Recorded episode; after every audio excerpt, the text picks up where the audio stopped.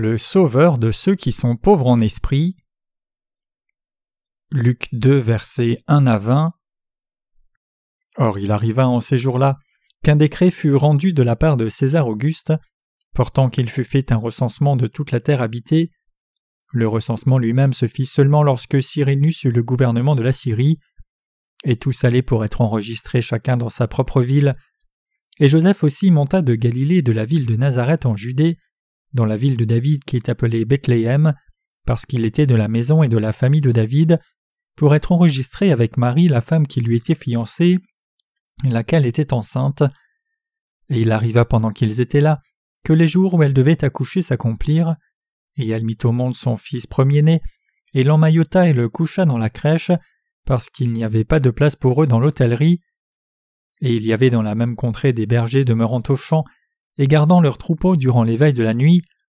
Et voici un ange du Seigneur se trouva avec eux, et la gloire du Seigneur resplendit autour d'eux, et ils furent saisis d'une fort grande peur, et l'ange leur dit N'ayez point de peur, car voici, je vous annonce un grand sujet de joie qui sera pour tout le peuple.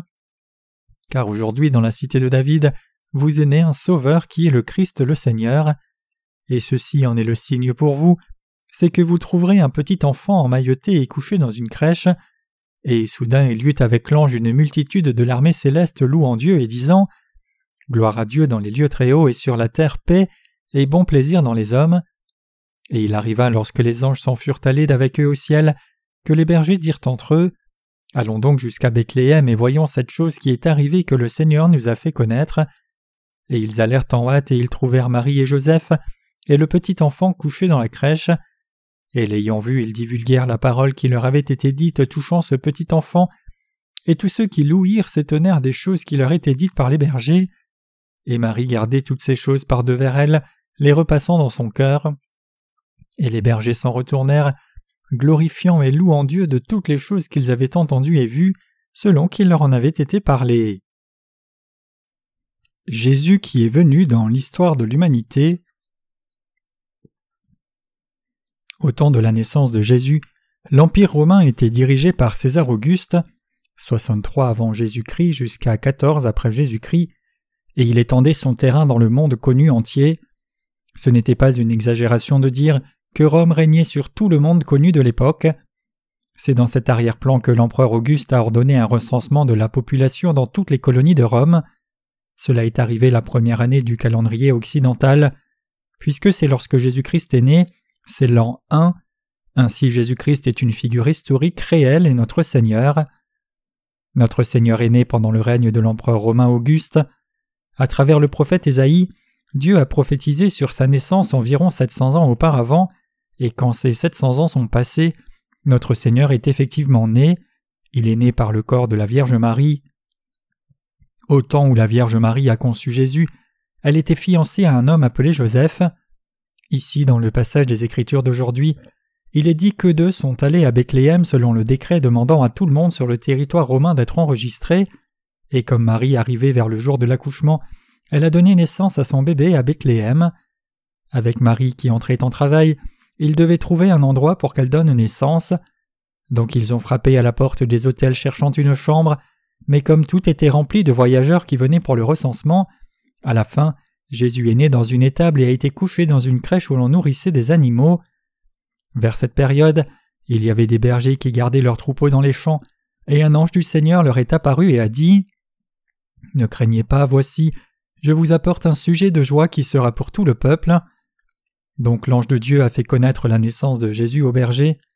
Quand l'ange a dit Car aujourd'hui dans la cité de David vous est né un Sauveur qui est le Christ le Seigneur, et ceci en est le signe pour vous, c'est que vous trouverez un petit enfant emmailloté et couché dans une crèche. Soudainement une multitude d'êtres célestes sont apparus dans le ciel et louaient Dieu disant Gloire à Dieu dans les lieux très hauts et sur la terre paix et bon plaisir dans les hommes. Après avoir loué ainsi, l'ange et les êtres célestes sont remontés au ciel. Les bergers sont allés à Bethléem et ont trouvé le bébé Jésus, et ils ont rapporté à Marie et Joseph ce que l'ange et les êtres célestes du Seigneur avaient dit. Ils avaient entendu dire Gloire à Dieu dans les lieux très hauts et sur la terre paix et bon plaisir dans les hommes. Autrement dit, quand notre Seigneur est venu sur la terre, il devait amener la paix à quiconque se réjouirait de la bonne nouvelle de la venue du Seigneur. Tout comme les bergers ici et tous ceux qui se sont réjouis de la venue du bébé Jésus ayant cru en lui ont trouvé la paix reçue du Seigneur en ce temps présent aussi, il y a des gens qui ont trouvé la paix du Seigneur et la bienveillance de Dieu. Qui est-ce? Comme Noël est là, nous devrions saisir cette occasion de réfléchir à ce sujet. Il y a beaucoup de gens qui vivent dans ce monde, mais qui parmi eux a trouvé la paix et la bienveillance de Dieu? La Bible dit que cette grâce est trouvée par ceux qui honorent Dieu, ceux qui le craignent dans leur cœur et veulent le vénérer, l'aimer et l'adorer, et ceux qui veulent le louer et croire en lui. Ce sont ces gens en qui Dieu prend plaisir et à qui il donne la paix. En d'autres termes, le Seigneur expie tous les péchés de ces gens et les bénit avec la fertilité de la terre. Effectivement, c'est réellement pour les pécheurs que notre Seigneur est venu sur cette terre. Ceux qui trouvent la bienveillance du Seigneur et qui revêtent son amour ne sont autres que ceux qui aiment Dieu, le craignent et veulent le servir dans leur vie. Bien que leurs actes soient manquants, dans leur cœur ils désirent trouver Dieu et le servir, et bien qu'ils puissent être arrogants et fiers devant le monde, ils humilient leur cœur devant Dieu et l'honorent, désirant le servir en obéissance à sa parole. C'est dans le cœur de ces gens-là que notre Seigneur demeure et les bénit. Noël est pour ceux qui cherchent Dieu. Mes chers croyants, pourquoi Jésus-Christ est-il venu sur terre? C'est pour ceux qui cherchent à trouver Dieu et vont vers lui que Christ est venu sur la terre incarné dans la chair d'un homme par le corps d'une vierge.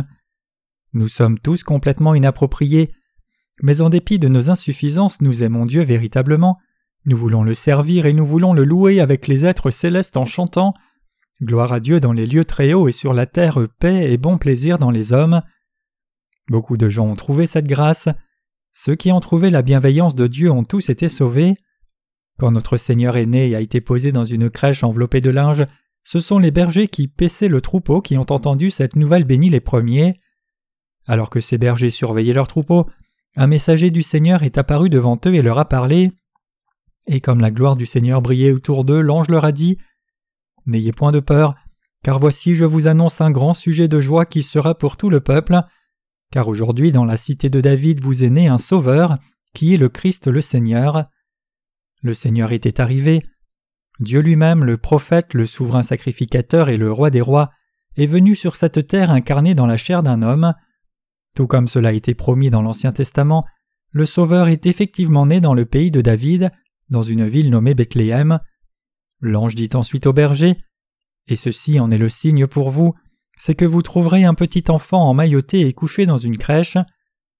Le fait que Dieu lui-même soit devenu un homme et soit venu sur la terre, et qu'il ait été enveloppé de linge et couché dans une crèche, c'est en soi le plus grand événement de tous, c'est le plus grand miracle de tous les miracles. Quand notre Seigneur est venu sur la terre, Dieu a apporté cette nouvelle aux bergers gardant leurs troupeaux avant qui que ce soit d'autre. Les bergers ont vu les êtres célestes descendre du ciel et louer Jésus-Christ. Ils étaient les premiers à entendre de leurs propres oreilles ce que les êtres célestes disaient. Ici nous devons réfléchir sur la signification de cet événement. En dehors de Marie et Joseph, Dieu a annoncé la naissance de notre Seigneur à ses bergers. Cela signifie que tout comme les bergers étaient les premiers à être au courant de la naissance de Jésus, maintenant même, Dieu révèle ce qui arrivera à ce monde à ses serviteurs premièrement.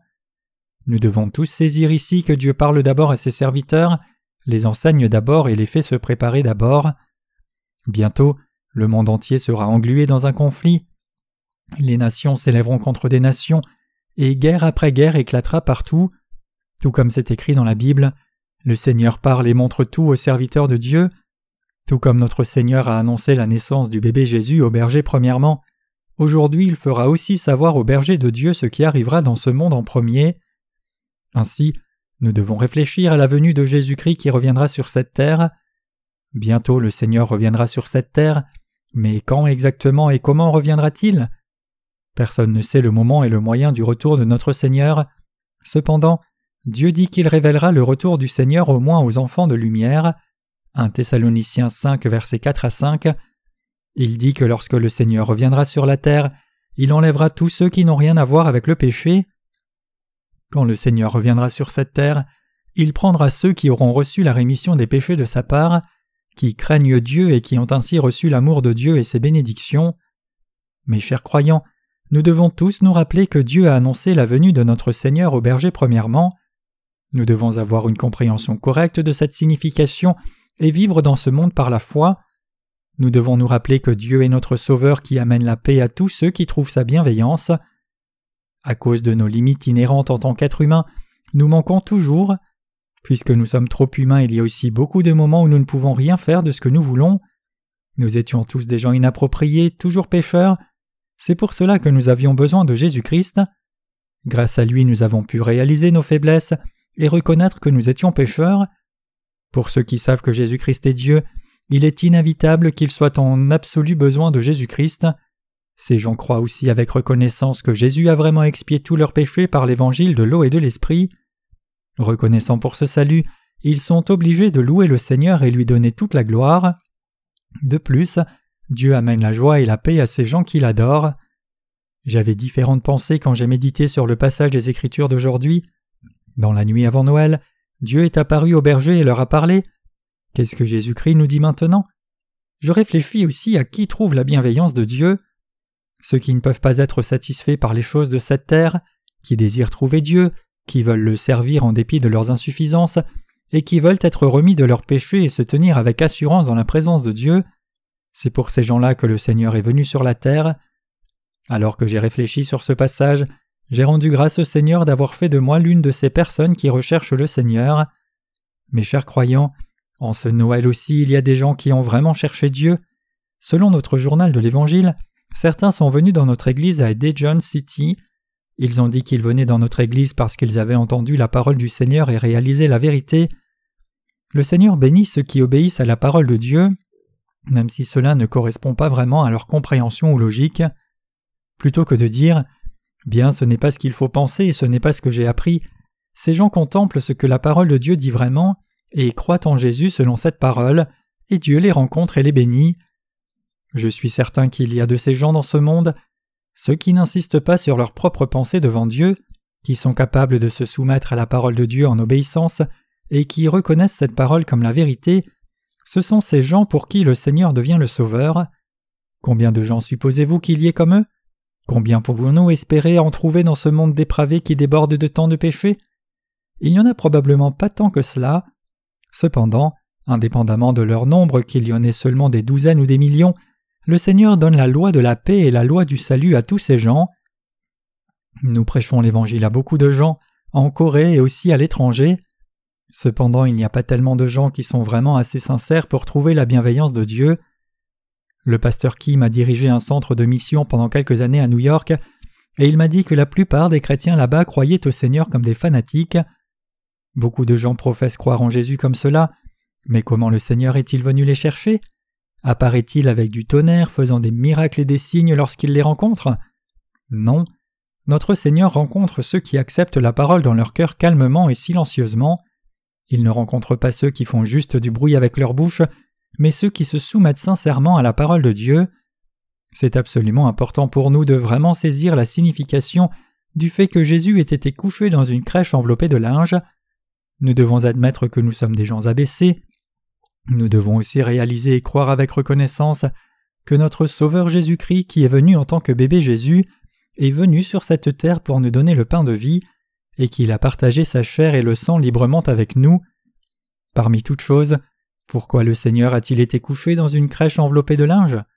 C'est pour nous donner la vie à nous gens abaissés, pour devenir notre Sauveur.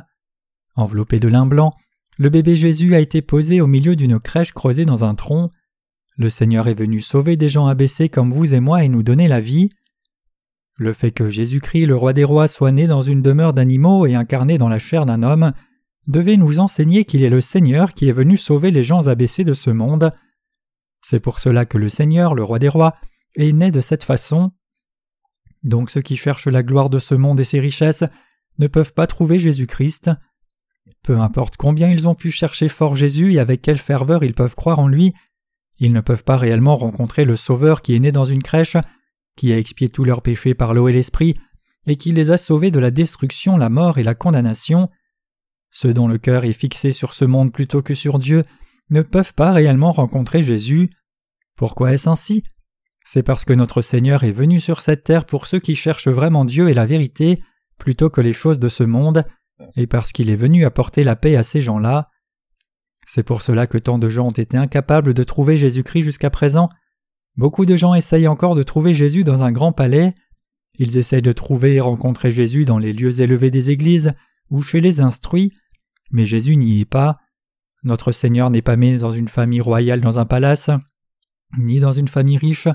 Plutôt, notre Seigneur est venu chercher ceux qui réalisent qu'ils ne sont rien et que leur vie ne signifie rien. Notre Seigneur a rencontré ces esprits qui recherchent Dieu, le vrai Sauveur de la vie, et qui, comme Nathanaël, attendent Jésus sous le figuier en attendant le Messie. La Bible dit en Matthieu chapitre 5 Heureux les pauvres en esprit. Ce sont ceux dans ce monde dont le cœur est pauvre, même s'ils sont riches matériellement et prospères et ne manquent de rien. Ceux qui sont pauvres dans leur cœur ne peuvent pas être satisfaits des choses de ce monde et ne sont autres que les pauvres en esprit. Notre Seigneur devient le sauveur de ceux qui sont satisfaits seulement par les choses de Dieu et jamais par les choses de ce monde. Par contre, certaines personnes sont riches dans leur cœur même si elles n'ont rien dans ce monde ni possession du tout. En d'autres termes, il y a certaines personnes qui sont satisfaites juste avec les choses de ce monde, indépendamment de combien elles possèdent. Notre Seigneur ne devient jamais le sauveur de telles personnes. Peu importe combien notre Seigneur vient vers elles et frappe à leur porte, ces personnes refusent absolument de le recevoir. Même quand on leur dit que Jésus-Christ a expié tous leurs péchés, elles ne l'acceptent pas. Elles pourraient être en mesure de recevoir Jésus-Christ s'il les rendait riches et prospères. Mais quand Jésus a dit J'ai expié tous vos péchés par l'évangile de l'eau et l'esprit et vous ai rendu juste, ils ne peuvent pas accepter cette nouvelle de joie spirituelle. Ces gens ne sont pas pauvres en esprit, ce ne sont pas ceux qui peuvent trouver la bienveillance de Dieu. Jésus-Christ peut être trouvé seulement par ceux qui, indépendamment qu'ils soient riches ou non dans ce monde, et qu'ils aient du mérite ou non, ne sont jamais satisfaits par les choses du monde. Il est trouvé par ceux qui sont conscients de Dieu le Créateur de toutes choses, qui cherchent ce Dieu, qui désirent le trouver, qui veulent croire sa parole selon laquelle il a remis tous leurs péchés, et qui désirent recevoir la rémission des péchés. Ce sont ces gens que Jésus-Christ rencontre. C'est ce que cela signifie quand la Bible dit dans le passage des Écritures d'aujourd'hui et sur la terre paix et bon plaisir dans les hommes. Dieu rencontre ceux qui le cherchent sincèrement, il sauve ceux qui le recherchent. Beaucoup de chrétiens dans ce monde pensent aussi que cette notion est élémentaire, mais ils ont réellement besoin de saisir correctement au lieu de juste y penser. Maintenant même, ceux qui cherchent réellement Dieu, ceux qui désirent trouver la satisfaction de leur cœur en lui et être remis de tous leurs péchés qui restent, cherchent toujours Dieu. Même en ce moment, notre Seigneur trouve et rencontre ces gens-là. Dans cette Église et de par le monde entier, notre Seigneur trouve ces gens et leur dit Avez-vous besoin de moi? La plupart des gens répondent à cette question en disant qu'ils n'ont pas besoin de lui et qu'ils sont trop occupés pour répondre.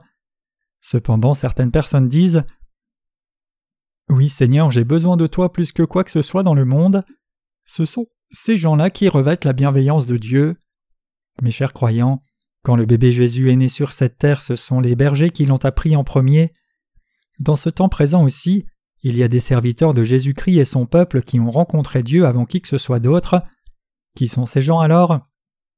Ceux qui croient et diffusent la nouvelle bénie que le bébé Jésus-Christ est venu sur la terre, qu'en grandissant il a porté tous les péchés de l'humanité en étant baptisé par Jean-Baptiste à l'âge de trente ans, qu'il a été crucifié à mort à l'âge de trente-trois ans, qu'il est ressuscité des morts et monté au ciel et qu'il nous a ainsi sauvés, c'est le peuple de Dieu d'aujourd'hui et ses bergers. C'est à travers ces gens qui ont reçu la rémission des péchés, dont la foi grandit et qui vivent avec Jésus-Christ, que beaucoup de gens dans ce monde peuvent entendre cette nouvelle joyeuse que le Sauveur est né dans la cité de David. C'est la nouvelle d'une grande joie pour tout le monde, donc nous devons tous réaliser exactement comment Jésus-Christ a expié tous les péchés de la race humaine entière. Nous devons aussi comprendre comment il nous a permis de naître de nouveau d'eau et d'esprit. Avec l'eau et l'esprit, le Seigneur a fait de nous le peuple de Dieu. Le Sauveur est né dans la cité de David, et c'est la bonne nouvelle d'une grande joie pour le monde entier. Mes chers croyants, à travers ceux qui sont devenus le peuple de Dieu premièrement, à travers ces bergers, toute personne dans ce monde entend cette nouvelle d'une grande joie. Plus de deux mille ans sont passés depuis que Jésus-Christ est né sur cette terre. Ce Jésus-Christ étant venu sur cette terre a expié tous les péchés de l'humanité durant ses trente-trois années de vie. En dépit de cela, il y a toujours beaucoup de gens qui s'enfoncent, ne sachant pas comment Jésus-Christ a expié leurs péchés.